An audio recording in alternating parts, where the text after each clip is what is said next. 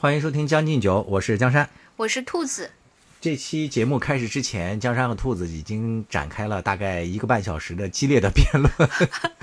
和今天的话题又嘶哑了。和今天的话题有关，是吧？我们今天想跟大家聊一聊，就是为什么这个互联网上的这些网民们这么容易激动，这么容易出现极化现象，对同一个事件持不同的观点，就往往是完全相左的，态度是完全不一样的，然后都纷纷能找到呃有利于自己的证据嘛，然后坚决不肯调和。然后在这之前呢，兔子就举了一个例子，因为这个例子确实不太适合在互联网上说啊，就比较敏感。就是那个圆圆嘛，关于圆圆的那个话题啊。对，啊，因为我跟江山其实都不太擅长那个辩论。对，是的。说到底，我们的观点可能也没有说完全的相对嘛，就是只是说可能在一些细小的末节上有所倾，就各自有所倾向，但还没有走向那个极极化的边缘。啊就好处在于我和兔子其实都是一个性格比较平和中庸的人，是吧？我们两个对任何事情的看法呢，就没有没有容易陷入一个强烈的情感带动驱使你站队，就是那么观点鲜明的站某一方。我俩很少会出现这种情况。嗯，对，其实也是因为我们最近看到了很多那个新闻嘛，就是嗯这个话题，我们以前也说过很多次，但没有成为我们的这个主题。对，以前就是呃说到其他的话题，就带到了这件事。这次最近又有好多新闻，第一个是那个我们上次说过的那个货拉拉的事情。对这个车莎莎是吧？这个女孩跳车的这个事件，就关于这个事件的描述呢，随着公安机关的介入和调查，然后以及更多信息的披露，呃，网民的态度出现了态度非常这个对立的反转。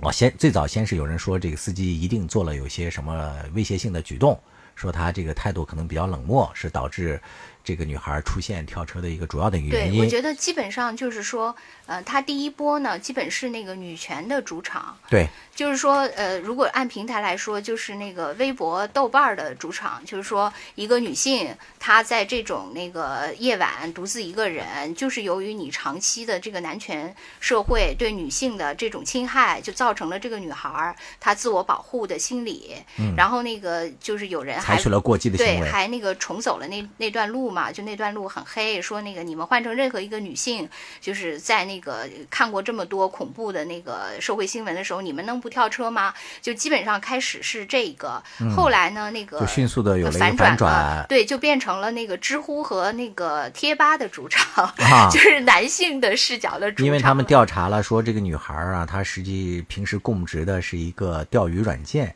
对叫啊。青田吧，好像。啊，就是类似于这样，它就是这个软件呢是以这个调所谓的这个男性用户来和这个网上的这个呃一些人物来进行这个聊天呀，或怎么样，就是有一种这种黑暗交易吧，就这种那个行为有关的，所以大家就从这个事情自然的联想开来，说这个女孩呢平时就是一个做这种这个生意的人嘛，对她就是为这个平台去招聘一些工作人员，她是 HR 嘛，啊，对，嗯。就说她也不是一个什么好人，所以说你想这个这样的一个女孩呢，她对这个一般的男性都会不是把它视为猎物，就是视为这个对手，就天然的处于一种这个对立状态，他很难以一种平和的状态来对待这个异性的，所以就是这种人呢，就是遇到这种情况呢，就是不采取这种极端的行为才怪呢，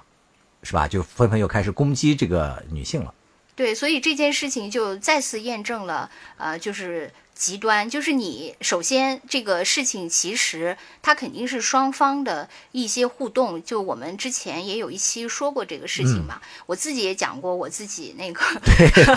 不堪回首的个惊险往事。呃那个社会女青年和一个社会男青年在一个那个陌生的夜晚发生的这种冲突，追跑打闹的故事。对对，嗯其实这个肯定都是双方。呃，在某种情况下的那种一种冲突，我觉得在这件事情上，肯定也不可能只有一方起了决定性的作用，嗯。另一方就是要要么就是那个纯无辜，要么就是纯加害，没有这么那个就是。俗话说的一个巴掌肯定是拍不响的嘛，，对但是这个过程当中但是这个舆论走向就是互动，要不就是对啊，要不就是司机的锅，要不就是这个女孩的锅，反正那个不可能是他们俩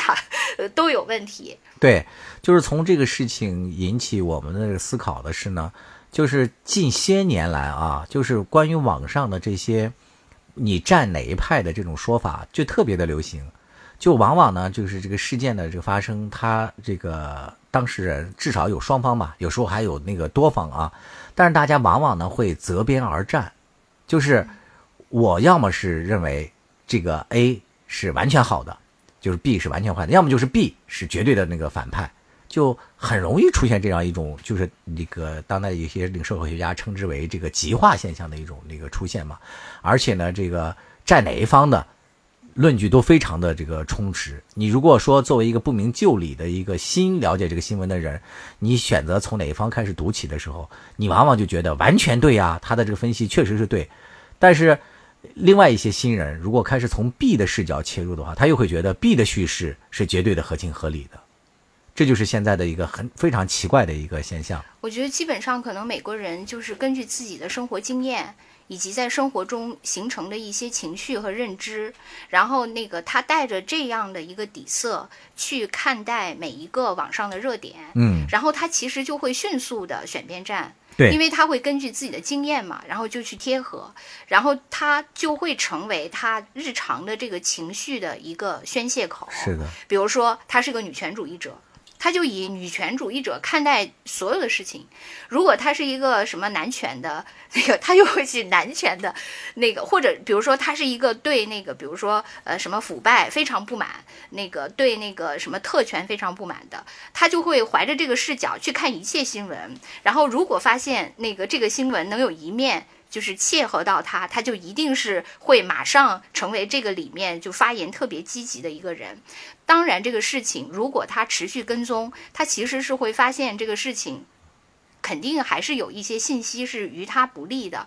但是我觉得，首先大家在网上发言都是匿名的，不是很负责啊，这个很重要，对，就匿名性，对，不是很负责，所以他就要嗯寻找一种快感嘛，对，寻找一种痛打落水狗的快感，所以他不他会忽略那些，甚至他选择不看。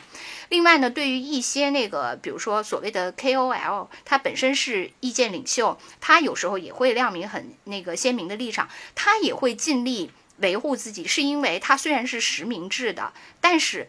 很少有人愿意打脸自己，没错，所以他拼死也要把自己的这个事情给圆回来。是，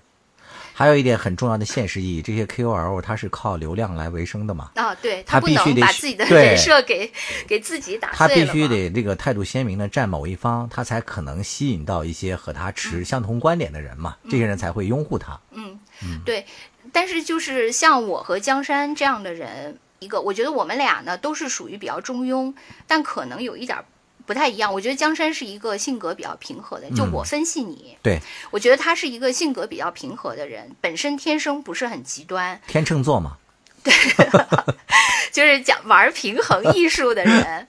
啊。另外，他可能就是以那个相对来说，觉得人应该呃比较谦卑，呃比较有礼，应该给别人以空间这样的一个处事。哎，对，所以我觉得他呃基于他这样的性格，呃和他那个处事的这种态度，呃他不太会选边站。我我对你的分析很正确，是吧？对我自己的分析，我觉得恰恰跟你不是很一样。嗯，你说我性格平和吧，我也还好吧，但是我觉得我最主要的一个问题是。我喜新厌旧，就是我不可能在一个观点里待太久。就比如说我，我觉得我这么多年，那这么描述的话，你是特别容易极化的呀。你是忽左忽右，忽右忽左，忽上忽下，忽前忽后，然后最后导致了形成了一种动态的中庸。你说的对，我确实是一种动态。我我到每一个阶段都不会走到很深，我就已经厌旧了啊。你就又开始反思对，比如说这条道有啥，我不会走到黑，就是我走出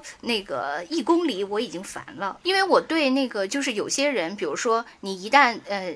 向东走了，他就一定要一条道一直走到大海，他都不想回头。嗯，我肯定不是这样，向西走一直走到沙漠，他也不愿意回头。我绝对不是这样，因为我就觉得这个事情就那么笃定吗？如果这个世界就这么简单就可以定了？那这世界不就早就看明白了吗？这点我也有，对。所以我经常就时常陷入一种那个怀疑和自我怀疑的。是，如果我觉得这个世界特别简单，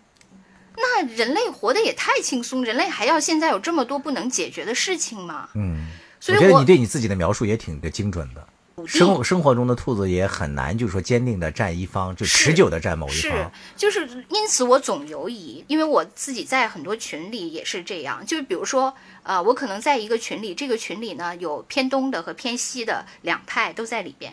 然后呢，你就会发现这个里面如果那个呃偏东的人是少数。那么偏东的人很快就会被清除出去。开始我也是一个偏西的人，然后我们就开始很欢乐的看着那个偏东的被清除到这个群体里，然后我留在了这个极化的团体里。但在这个团体里，我很快就会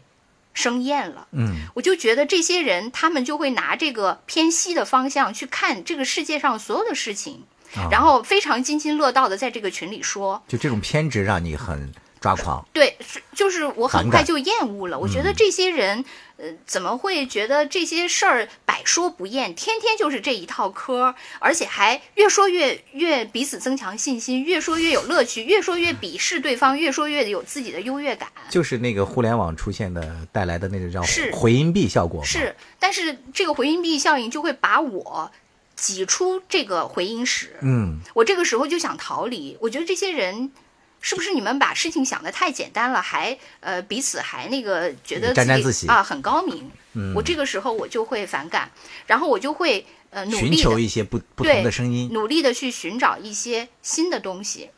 但是我觉得我也有一个问题，有些人呢是这样说，有些人说，呃，你呢，如果你有坚定的立场，你为了保证你自己是清醒的，其实你是同时应该关注一些反对方的声音啊，是的，那个这样的话，其实你可以保持一个呃全视角，或者说你至少知道对方在反对什么就是兼听则明嘛，对对偏听则暗啊。但大多数人呢，就包括我，我其实是难以做到这个的。啊我的驱动完全不是由于这种理性的想搞一个那个全视角，而是我就是渐渐对原来的产生了厌厌了，嗯，你这个喜所以我喜新厌旧的女人，对我就是说我是喜新厌旧嘛，嗯，然后我就会寻找一个新的。这个时候我也会呃，就根据我自己的这个倾向去找一些符合我倾向的东西来看。可能看了一阵我又烦了，对，我又去向北寻找了，是的，就是这样东西南北。我听出来了，嗯，就在你的描述当中，我就是一个野生的、天然的 平和派，没有啥脑子，所以自然的就不选边站。性格比较平和嘛，嗯，反正就是不太有脑子嘛。然后你是那个高阶版的、智慧版的，经过了人类大脑的这个 思考之后开始不选边站的。我确实是你是高阶版的我，我我没有，我是一点零版的兔子。我是那个在荒山间乱窜的一只兔子，就是而你永远稳如泰山。就是我们的这个组合叫荒山野兔嘛，我就是那个没有智慧版，不是有声的这个精灵的荒山，然后窜来窜去的就是兔子，虽然它也是一个野兽，兔子不能算野兽吧，也算是一个 是个野兽派，野兽派，但他好歹是有脑子的，你是一个有定力的神山，真的是这样的。傻乎乎的我我，没有定力，你是一个有容乃大的那个神山。大吗？啊，哎，我想说什么？突然一，我想说啊，我接着说。哦，你还没说完啊，继续我。还没说完，就是我最近那个看了一本书，呃，这本书叫呃叫英国人的呃言行潜规则，嗯，就是这本书英国不是也比较保守吗？对他就是说，因为这个这个书为什么就是有点那个合我的心意，就是他说到就是英国人就很嗯中庸，对，就是英国的这个保守啊、中庸啊，不是在这个国际形象上，大文学作品里的大家都以此为梗嘛。对，然后这个人呢，他就是那个揭露了一些那个英国人的这些呃言行下面的一些心理的构成。嗯，怎么说？比如说，他说那个呃，就是英国人特别喜欢谈天气，嗯然后比天气更喜欢谈的一个话题是宠物。啊，是的，他其实为什么喜欢那个谈这些？因为没有话题，或者说这些话题不容易。他说，就是这篇文章的主旨，呃，这本书的主旨就是他认为英国人患上一种叫社交拘泥症，拘泥症啊，就这是一个新词，对，他就是其实就是很拘谨嘛，就是有点那个叫什么社恐，那不就是咱俩吗？对对对，所以我看了以后就是 心有找到了强烈的对对对共鸣，而且还是英伦解释，那就更凡尔赛了，对，还挺高级的，对，不是凡尔赛，是白金汉，对对，很白金汉嘛，然后那个他就说。他说：“那个英国人为什么喜欢谈天气和宠物？其实他可以化解他跟别人交往的时候这种尴尬，嗯，就这种。而且这些话题不容易引起那个激烈的争论嘛。对对。然后呢，他就说那个，呃，他说英国人那个有呃几种本能，就第一种本能就是那个幽默。”对它其实呢，就是幽默，在我们看来就很高级。嗯，就是我包括我们以前也推荐过很多那个就是英式幽默的，就是士大臣嘛，是对吧？那个我们以前推过那个片子啊，就是英式幽默确实挺高级的，但是它可能发端就是这个英式的幽默已经成为英国人交谈之间的一种基本的风格嘛，必要因素。但是它其实也是为了应对这个社交恐惧的一种解药哦。是一种良药，嗯，要不然缓解这种尴尬，对，就缓缓解，让彼此之间还能逐渐热络起来。当然，它有很多，它细分了一些类似于什么，呃，叫什么讽刺啦，或者是故意的，呃，对，故意的轻描淡写了，还有你说的自嘲等等等等，都是他们常用的一种方式，就是这个是有套路的，对，这个是他们的那个那个。一个本能就是幽默，然后还有一个本能就是我们刚才说到的那个中庸。嗯，他就说，他说他甚至用这个中庸来解释，呃，英国的饭为什么那么难吃。嗯，就好像全世界的各国的饭，就是大家一说到哪个国家的饮食，就是说英国统一认同英国是最难吃的。为什么那么难吃？就他的解释是，英国人认为就是单于美食。这个这种极端的倾向不够中庸，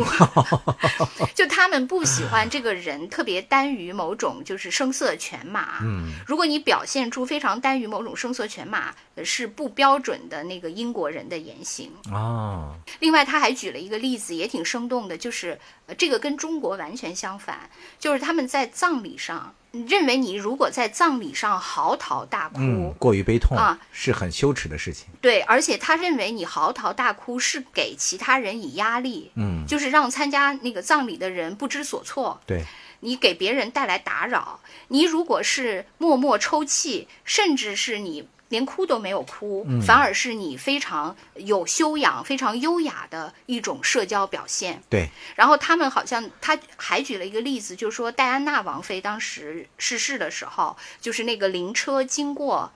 经过英国的时候，就街道上那个其实大家都是只有默默，因为她特别受爱戴嘛，所以其实只有人小声那个啜泣。但是，呃，英国的那个媒体又发挥他喜欢那个嘲讽的那个特征，就是说，说没想到英国人这次这么失态，就是这么那个那个表现的这么悲痛，这个都不符合我们英伦的这个优雅风范。嗯，他就举这个例子，其实你就对比，你就会发现，真的是跟中国的传统文化非常不一样。没错，你就拿葬礼这件事情来说，如果你不嚎啕痛哭，中国不是还有一个行业是要去雇人吗，来。这个摔盆子打碗的，然后表现他们的悲痛，什么孝子贤孙。你不嚎啕痛哭，就证明你你在这个你没给你社群的这些人看你是多么的孝顺。对，不是有一个电影特别有名，就那个休格兰特演的那个《四个婚礼和一个葬礼》，那个里面就唯一的一个关于葬礼的描写，就跟你刚才讲的也很一样。我当初看这个戏的时候，我还觉得，哎呦，这个英国人的这个。呃，伤痛啊是挺隐忍的，唯一的一个葬礼嘛演的，你想有四个婚礼都是欢快的嘛，我想那个葬礼会不会特别的悲痛？结果他那个葬礼表现的就非常隐忍嘛，他当时就是那个其中的一个演员，就是那个角色，他只是用一首诗就表达了他的悲伤。咱当初也是文艺青年嘛，我还那个读过那首诗，应该是那个魏尔伦的一首那个象征主义的一首诗，大意是说关停所有的钟，什么给狗一块能够。那个骨头让他不再呜咽，在天空中，呃，描写什么几个字，就他已经离去，呃，什么他是我的东，是我的西，是我的南，是我的北，就是他只是读诗，但是那种所有的伤痛都是非常隐忍和克制的。当时那个画面给我留下印象还确实挺深刻。对，另外他其实就是这个是对悲伤嘛，对喜悦也是啊。就是这本书里他举的例子是不能太极端。对他举的例子是呃获奖。就比如说你获了奥斯卡奖，什么金球，就是这些世界级的电影奖，如果是美国演员，就会上去哇狂抒发一顿他的那个兴奋，嗯，而英国的那些演员就会很彬彬有礼，啊他可能内心狂喜，但他表面上一定要压抑自己。对，一而且还要把那个英式幽默、自嘲、啊那个举重若轻这些都要带出来嘛，嗯，这样才显得是最有风范的。咱们那个著名的好朋友现在不是正在英国助战吗？是吧？哪天我得那个问问他，英式幽默怎么一点进展都没有啊？还是那么的爱表现自己。因为他是中英的混血儿。对，然后他就是说到这些嘛，我觉得那个特别有趣的，就是在于你会发现，真的各国的这个文化性格特别不一样啊你你刚才那个葬礼这个中英的对比，嗯，然后那个在获奖上这个中美呃英美的那个对比，确实还是很鲜明。就是这些呃文化特性，是一件很神奇的事情。但是你说，我觉得啊，就是我们这种传统的源自这个历史渊源积累出来的这种所谓的民族性格嘛，我觉得在互联网面前，可能都被冲击的七零八碎了。你比如说，中国其实那孔孟之道，那中庸这个最早我们是中国人是提倡了很多的嘛，是吧？那为什么在这个互联网上现在出现的，不论是英国人还是中国人，我觉得他们都没有那么隐忍和克制吧？我觉得站边儿比谁站的都快啊！对你这点说，其实我也是特别有体会。嗯我觉得人可能就是，尤其是像呃优雅呀，或者是什么呃专业性啊等等这些所谓的被大家歌颂的优秀品质，一般只能在平和的状态下才有。是的，如果你在一个特别极端的情况下，你还有，那你才是真有。但大多数人在那个情况下早就丧失了。嗯，就是我们刚才虽然说，就是这些文化非常有意思，非常有对比，但是人性其实还是相通的嘛。对，这些文化可能是就是你经在各后天习得对，在人性天然的基础上，根据各自的文化历史，又形成了一些特色。但是底色其实人类还是一致的嘛，毕竟都是那个同种的那个一种生物。那个我可以举一个例子啊，呃，我们原来就是咱们原来那个单位不是为了搞那个运动外交嘛，就搞了一个排球队，然后跟另外一个就是知名媒体啊，还有一些公司啊，就是经常交流活动，比如说什么，呃，李宁啊、安踏呀，还有一些什么时尚集团等等啊，这样经常那个互动嘛。当时我们跟那个某一个比较时尚的品牌在打友谊赛的时候，就有一个著名的名模啊，那个高雅知性著称嘛。当然，你想这个模特，你你你是个女孩啊，但是她身高都很高，好多都是运动员那个转身的嘛。这个人也是非常爱打排球的。我们那种比赛呢，就是一般是呃四男两女，双方都是这样嘛，就为了这个外交对等啊。然后你应该了解，就是咱们这边有一个女性是原来你们天津女排退役回来的嘛，嗯，所以她水平是非常高，比我们男的打的都好。可能刚开始打呢，就对方对她拦网没有对她重点那个关照，他就猛的一个球直线扣下去，就扣中了 对面名模的脸上。这个直接打脸，对这个名模平时是彬彬有礼的嘛，嗯但是被打脸了之后，他当时就用河南话骂他们前排的人，我人。知道你说的是谁了你。那是弄啥嘞？咋拦的？说你是那个弄啥？啊这块得掐掉。的那个吗 对对对对对对对。然后就是你看他平时再怎么彬彬有礼，再怎么中庸，在那个时候河南话都冒出来嗯了，不是歧视河南话，只是说他的这个人性的底色，在那个时候都是会透露出来的。嗯，就是我我自己遇到的呢，可能就是他的那个呃文化的，也你说外衣也好，或者是他的那个后天的那个习得的那些东西，可能比你说的这个名模还要深厚。嗯，就他可能不会在这种，就比如说你突然间受到了外界袭击，就恶言相向，他不他的那个文化的那个底蕴不会这么快就被他打碎了。对，但是如他整个处在一个他的人生，或者说他这个阶层都处在一个非常不利的情况下，那他的那些怎么说，那些外衣就都会嗯剥下来了，对那些人性最主要的东西都会显露。我觉得这个我看到更多的是我这种不是应激反应的那啊，种，明白。就是那个如果那个时候人还有他的优雅，啊，那真是骨子里带来啊、的了。真的是这个呃，可能是先天和后天共同才能凝成的。可惜我们在这个现实当中，在互联网当中看到的大量的这些都是表层的，是吧？嗯，能够深入到骨子里面，要求大家去，呃，心平气和的发表言论，去理智的分析一个事情的来龙去脉，去客观全局性的去看一个事情的这种，我觉得人还是太少了。你看近期的多少个热点，你都可以发现，大家其实一边倒啊，或者说迅速站边，然后引起网络骂战的事情太多了。你不论是从前一阵子刚开始的这个郑爽的这个事儿，大家大概可能百分之八十九十的人都在迅速选边，就开始痛骂那个郑爽嘛。在我看来还是挺吊诡的。首先是呃，这个南方放出来的郑爽的这个录音，说是三个小时里面的他选了六分钟吧，但是另外两个多小时。都发生了什么，大家就一概都不知道。当然，就是遗弃孩子这件事情，我们肯定都是反对的嘛。但是，就是你如果换一个角度来想，郑爽她这个是处于她想及时终止和这个男性的这个情感关系。另外，这个孩子她是处于一个代孕的嘛，可能对她来讲，她本身并没有承担什么所谓的这个十月怀胎种种这些我认为因素嘛。这期出去以后，你要被狂骂了。反正我的意思就是说，可能呃，大家不要急于表态，能不能先把这个事情的来龙去呼吁着，先了解一下这个事情的来龙去脉，再做一些这个结论性的。但是，但是你说这种嗯其实是不太可能的。就是为什么大家会急于表态？就是我刚才说的那两个原因。比如说，你是一个普通的网友，因为你在生活中有很多情绪要宣泄。如果你碰到一个社会新闻，正好能契合到成为你的宣泄出口，那你一定迫不及待的去宣泄。嗯你不会等什么事情再发展到，你又不是一个那个什么事那个事件的调查员，或者是什么相关的检察官，你肯定不会啊！你肯定你又不用负责，你又可以宣泄自己的情绪。是如另外呢，如果你是一个有名有姓的，就是大 V 或怎样，那你必须得关键时刻才要发声啊！你不发声，那个你怎么带节奏啊？你怎么有那个粉丝跟着你呢？对不对？所以大家都要迫不及待的出来。这这两天我正好看到了有一个呃，就是澳大利亚挺有名的一个名记者的一个文章嘛，他也说是呃，实际上按照他的观察，他感觉就是现在很多人把这个网络上的名人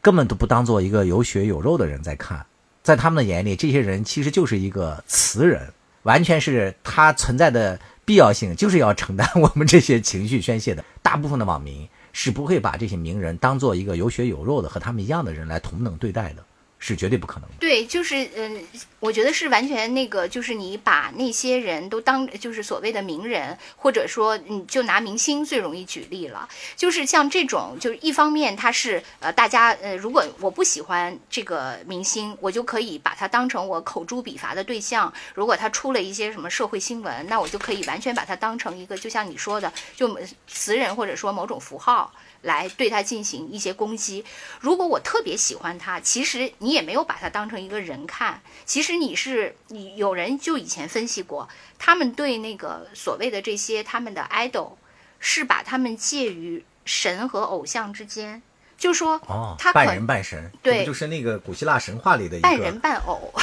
半人半偶 对，就是他可能也不是一个纯神，就是如果纯神的话，他就是没有人性了嘛？对，他就进入到那个那个宗教的那个场域了，所以这个就没法，因为他必须还有偶像的一半，嗯他这一半用来承载他可能对他的情感。对他那个，比如说那个寄托呃，包括对他的一些那个呃性幻想的一些寄托，对，因为你不可能对一个神神进行性幻想，嗯。所以这个他如果他是你的 idol，他就承载了这种复杂的嗯。角色，他既是神也是偶像，但他绝不是人。嗯，对，所以在这个互联网上，就是你这些投射你的情绪，甭管是正面还是负面，甭管是爱还是恨，其实他们都是某种符号。嗯，对，就是互联网上特别容易出现这种极化现象的原因。刚才就是兔子说了几点嘛，一个就是说，在网上反正你那个吐槽是无不用承担结果嘛，尤其是咱们中国现在也是匿名制的这种发言。我们以前在聊那个路怒症的时候也说过这个，就是为什么大家开车的时候容易发怒，容易出那个口出狂言、脏话，是因为在那个封闭的空间里你是安全的嘛？嗯，你随便说骂什么，对方反正也听不到。这是一个很重要的一个原因。在那个互联网上也同样嘛，就键盘侠那么多，他不需要承担后果嘛。当然，现在中国也开始逐渐的立法，对一些过激的言论进行一些管制了哈。还有一个就是互联网上特别容易出现，就是大家寻找同号嘛，找到了同号之后，在一起大家，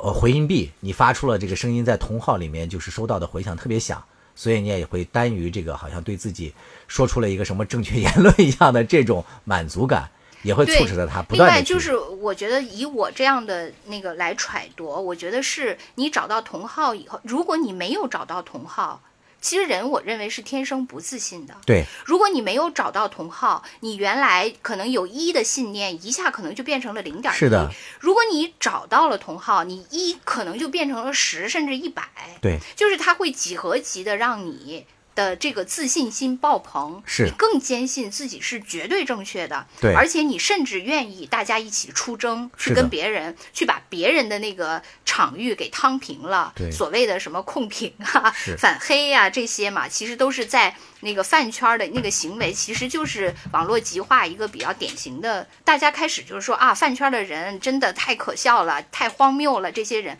你会发现，其实这种行为在任何事情上，你比如说一个社会热点上，呃，在那个什么国际对抗中，双方骂战中，其实都是一样的。是的，就大家表现全都是那个饭圈是一个比较典型的那样一个那个代表嘛，你看的可以很清楚，通过他们。就是从心理学的那个动因上来讲，就是有一个流派就讲这个人的所有的行为的背后的动机都是这个全能自恋嘛。就是说人其实出生到他那个结束他这一生当中，都是在建立自恋和满足自恋，然后最后形成自恋的这么一个过程当中。所以在网上他为什么那么寻求别人的认同，其实也是要为了满足自恋嘛，就对自我的一个。呃，认同和你看，呃，就是讲到这个从郑爽的这个例子，呃，很自然的就想到，呃，华晨宇和张碧晨的这个事情，就紧接其后嘛。虽然从他们两个的当事人的描述上来讲，张碧晨是说我吓坏了，我带着孩子就怎么怎么样了，他是讲的这么一个故事嘛。所以呢，华晨宇完全不知情，呃，这个孩子是我一个人决定生下来的，或怎么怎么样。其实网友们就通俗的说，就是带球跑了嘛，逃跑了嘛，这么一个过程。但从本质上，又有很多人还原了另外一个角度来说，男方怎么可能会不知道这个女方怀孕，而且消失了这么久，难道不知道找他的经纪人吗？一个名人天天在这个平台上也经常在演出，去堵他呀，去找他呀，都是完全有可能的嘛。所以他们揭露的另外一个故事是，很有可能是之前已经有过所谓的堕胎史，或者是怎么样嘛，让发生了。所以呢，这个女方呢，就是为了。挟孩子以怎样怎样的话，就是从因从某一种阴谋论上来把这个故事，但是这个故事可能更站得住、立得住，从这个角度去还原了这个故事。但是从这个南方粉丝的角度来讲，他绝不认同这种描述，因为从这种描述上来讲，这个孩子就是另外一种程度的被遗弃嘛，所以他们选择的就是。肯定爱豆不知道，绝对不会知道。要知道了，绝对不会任由这种事情发生。我觉得你说的这个已经是续集了。他第一集是那个他的 timing 特别好，就是在郑爽这件事情发生就遗弃孩子，而他们俩正是趁这个机会把这个新闻爆出来。就是他俩是其实是女方。选择这个时机曝光，实际上有胁迫这个男方认同这个孩子的。我发现我在这些事情上总是信息掌握不行，我每次总想出来说一下，结果就被打脸。没有，就是但是你说的这个是对的，就是他们选择这个时机确实是经过选择说的某一方，就是一个不要孩子，一个要孩子。对，然后最后迫使了这个对方的呃男方没有认母女，然后只认了孩子，没有认母啊，没有只认了子。只认的女啊啊，反正也是，就通过这种解读吧，也是站某一方，但是这一方可能更站得住脚。嗯，从这个逻辑上来说嘛，但是对那个所谓的极化的某一方来说，比如说男方的这个粉丝，他是坚决不认同的。他说：“我们爱豆这么有爱，这么善良，这么那个什么单纯，怎么可能会做出这种事？绝对不可能。”然后反方马上会有说：“你们爱豆真的这么单纯吗？”在这期间又迅速的跟某个。知名女歌手又搞又那个搅到了一起，是吧？啊，还有这个不知道。那个那个女方都为他写了那个歌，你不知道吗？这中间又发生了和这个女方。我在这方面我真的不行。第一，我对那个他们之间的这些事儿就不太清楚。然后第二，我对大家的态度你也不知道。我对歌也不熟。对，第三就是大家的态度你也不知道。当然，这个关于有孩子的这个瓜，最近又有新的了嘛？这两天是吧？嗯嗯王子文又说出来，我也有一个孩子，今年大家跟孩子是干上了。然后张雨健和吴倩也说，我俩也有一个孩子，没完没了的孩子。哎，这个是不是他们为了积极解决那个？你知道现在就是嗯，在那个国际舆论上，他们对中国呃，就是最那个负面的一个理由，就是看衰中国未来。嗯，最负因为大家不愿生了是吧？对，认为中国马上要就是叫什么未富先老。啊，对就说你中国还没有真正富起来的时候，你老年社会已明经先年明年就进入对老龄化你已经先先进入老龄化社会了，你的人口出生率不行了，嗯这个是你中国的死穴，因此我哇将塞对将来可以不战而屈人之兵。这个给这些这个爱豆的粉丝们提供了一个新思路。你看我们爱豆多先天下之忧而忧为什么率先你看不惜那个毁坏自己名誉的前提下，先为国家解决问题，尽量的能生就多生。对你这种那个就是偶像的这种引领作用。对你看最近为什么变成生子年了呢？是吧？就是前后都是在生子，新闻没别的了，对吧？对，就是因为咱们要对抗 接触老龄社会。我觉得现在的这些粉丝团们特别缺少像你这样的高知女性，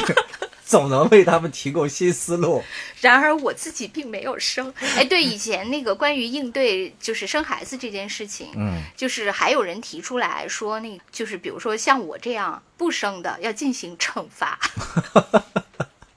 没事儿，你们爱豆替你生了，在你们腐女圈里，男男都能生，对，何况粉一个女偶像。就是呃，就是 A B O 那些纹理，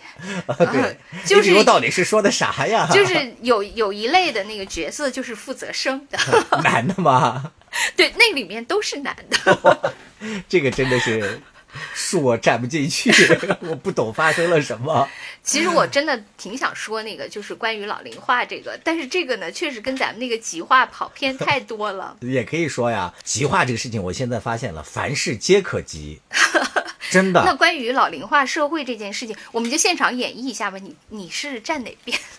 就我是平庸派嘛，哦，就是我觉得就是成熟的社会，我们之前我和那个彩玲儿也聊过一期这个嗯这个情况嘛。我们当然没有从家国情怀那么高的层面来聊，我们只是说我们自己怎么应对老龄化这个现象。如果说我们自己的这个态度是，我觉得就是社会发展到一定程度，就是人类开始对自我存在的这个价值，它进行了某一种反思了嘛。传宗接代是不是我必然的使命？我是不是一定要去完成这个才叫是一个完整的人？很多人对这个进行了反思。还有一点就是社会压力太大了，就是因为生养孩子太艰难了嘛，会很自然的选择就不生或者是少生。从社会的层面来讲，我觉得这是出现了一个必然结果。哦，他主要是说那个就是劳动生产力不够了嘛。你中国呃，就是说你从事呃贡献的人，最后渐渐的比你那个拿养老金的人还要少从我的角度来讲，那寄希望于人工智能啊或怎么样是会解决这个社会难题的，这是我的观点。来，反方辩友，就是他你极化一下。其实这个呃，就是有一个问题是，最近也是两会释放出的这个嘛，就是关于那个延迟退休的这个。啊，是其实延迟退休这件事情才会嗯、呃在社会上造成呃极化的。啊，对，因为跟大家的利益有关对对系嘛。，像你你是我是持赞成方，嗯嗯，因为我觉得成啊，辩论不起来了。没办法，荒山野兔 就是这样的。老是先天的就一致了，因为我觉得就是一方面就是随着这个医疗条件啊，还有人现在对这个养生健康的重视，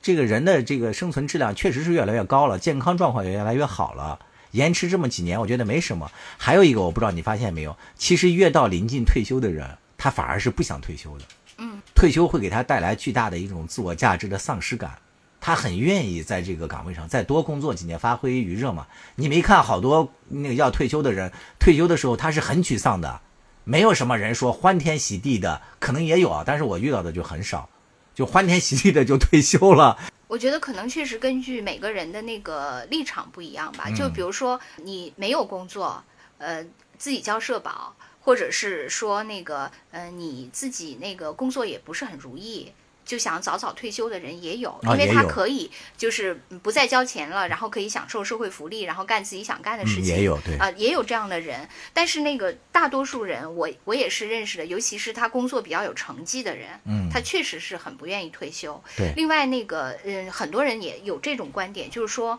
你与其去提升生育率来解决老龄化的问题，不如那个延长退休来解决。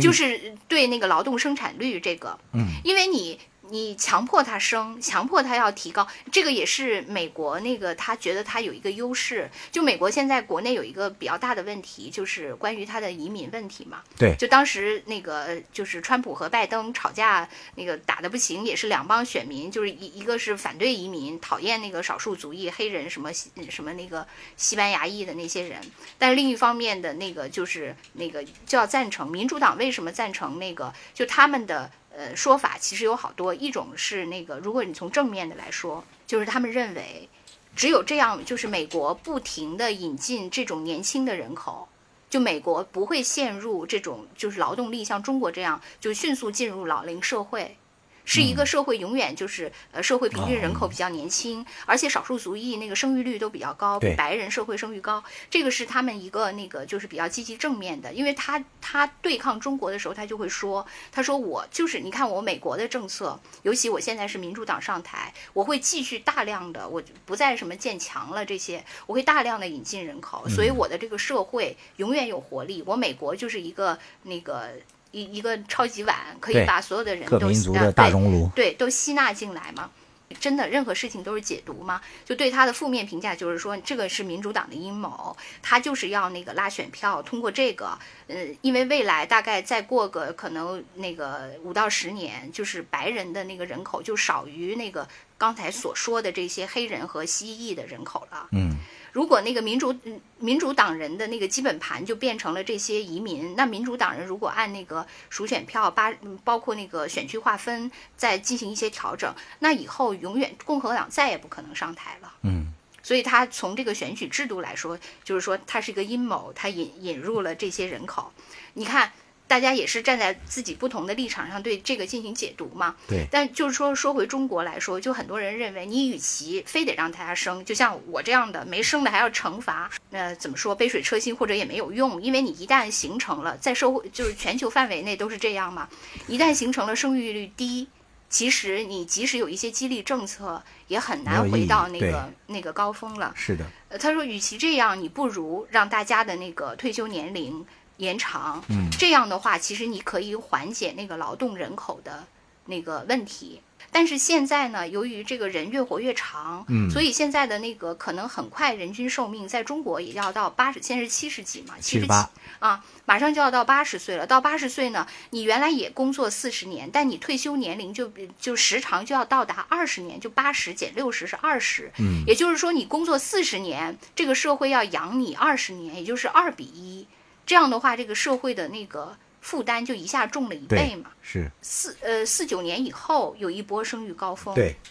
就这波人马上那个进入到这个等于你的养老的那个那个负担就会特别大了。是的，但它马上带来一个我觉得特别大的问题，这个是要解决的，在这件事情上，就是说咱俩虽然一致，但是呢，那个这个事情没那么简单。就是如果你虽然说现在可能以后，呃，比如说女性到六十岁退休，那个男性到六十五岁退休，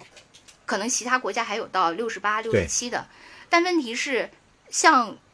在中国这个劳动力市场，你可能三十五岁以后就没有竞争力了。嗯，是的，那你从三十五岁到六十五岁这三十年，你可能都在失业的状态对，。就是说整个这个社会的工种的这个结构性的调整，也对要随之相应的做一些对改变。你就不能再说那个大家就是有这种就业上的年龄歧视，对，因为我看过很多这些报道，就是说都不是三十五岁了。就是很多，尤其是女性，可能到三十二岁什么是的以上就都没有人，就是你三十岁以下还可以，对对对但，是一过三十，女性都没有竞争力了。是，如果这个社会是这样的一种那个就业生态，那你延长退休年龄是我可以，我法定允，但是我我在这个 社会上我落不了地，谁来那个用我呀？还有一些那个专家呼吁，就是说把这个义务教育也要做一些调整嘛。嗯比如说之前我们那时候上小学的时候还都是五年小学制嘛，我是六年，啊，我们那时候是五年，然后那个高高中的时候倒是，现在他们就有的专家建议就是五年的小学，然后五年的中学，就包括初中加高中，这样缩短两年嘛，就是这样也可以解决，12年变对对对成了10也年对啊，也可以解决一下这个就业的问题。具体问题咱们不展开说了啊，就是举这么一个例子，你就可以看到，其实你越是了解这个信息的方方面面，对一个问题看得更加透彻，你就越很难坚定的选择站某一边，是是吧？就是为什么我刚才说我是一个喜新厌旧派，嗯就是因为你当你看了越多，你就会觉得你没法选边站，对因为这个事情太复杂了，没有一个边儿可以承载你看到的东西，因此你就放弃了选边，而且你回看他们，你觉得何必呢？是如果你看的更多，你会发现你 选无可选。真的就是任何一个问题，不论从大到小，你多看几个角度，就多找一些信息，你就会发现你自己越没有发生的必要了。但可能这也是互联网上容易出现极化现象的一个原因，就是真正了解这个事情的方方面面，很难以下结论的人，他是不愿意发生的。嗯反而是很多人急于发表这个言论的这些人，他并没有客观的认知这个事情的对，其真相。对，其实我我有一个表哥，他是在那个政府部门工作的，嗯，就是我那个通过跟他聊天，其实我也知道了好多那个就是政府方面他内幕，对他很多政策呀、很多导向上面的一些考虑，嗯，呃，他为什么出台这个？但是特别奇怪，就是他自己也感到很奇怪，就是政府没有真正懂这个政策或者懂这个呃行业或者懂这个趋势的人出来来解释。嗯我为什么会这样？这个这这件事情，它真实的站在国家层面，它的真实的样态是什么样的？它的数据是怎样的？我们基于怎样的考虑会出台这样的？就是这种这种，你真正给他权威的信息和真正专业的解释，解读，嗯，对，就他也很奇怪，他说为什么没有人做这种很好的解读工作？其实很多事情并没有，就是网民，呃我们之前也说过这个问题嘛，就在工行的那个就没有网民群嘲的那么荒诞。是的，但是呢，恰恰没有人做这个桥接的这个工作，对，然后就变成了那个他就任跑由他对去虚他妄的猜测了。对他抛出来一个东西，然后这边就开始了群嘲，是。然后他也没有再跟进，或者偶偶尔跟进了，还成为的那个被群嘲的那个心梗，新的。对是，所以这个事情就就呃，可能这是我们的责任是吧？我们作为媒体，这就是你我将进酒的责任，就替大家来解读，就试图从不同的角度来看某一些这个新闻现象啊，或者说一些热点呢，就是方方面面。你说的那个好像就是有有很多公司有那个就是叫呃什么 PR 部门吧，嗯就是什么政府公关的那些部门嘛。嗯我觉得你好像把咱俩定位成是政府向广大人民的 那个 没有，这是我们自发的站到了这个角度，啊，就是自干五。用事实说话，焦点访谈，野生的。好的，你看我们这期节目啊，表面上是要是要聊极化，但是呢，最后呢，我们会发现我们举的所有的例子啊，都是和劳动力有关的。从那个郑爽不要孩子，到那个 到华晨宇和张碧晨。说我有一个孩子，再到马金鱼说我有三个孩子，再到王子文说我也有一个孩子，再到人大代表突然说我们现在孩子奇缺。其实我们聊的不是极化，而是怎么看待孩子。